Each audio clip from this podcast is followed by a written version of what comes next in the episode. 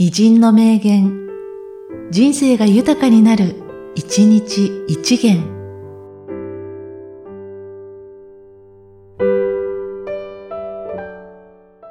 2月14日、山本周五郎。人間がこれだけはと思い切ったことに10年しがみついていると、大体ものになるものだ。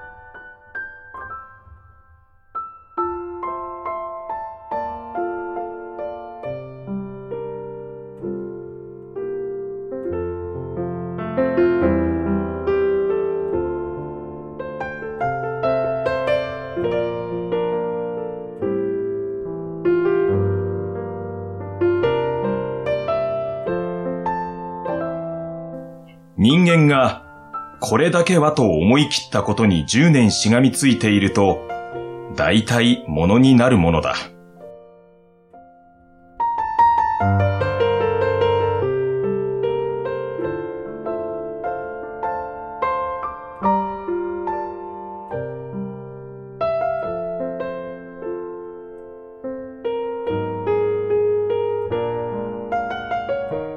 この番組は、提供、久常圭一、プロデュース、声ラボでお送りしました。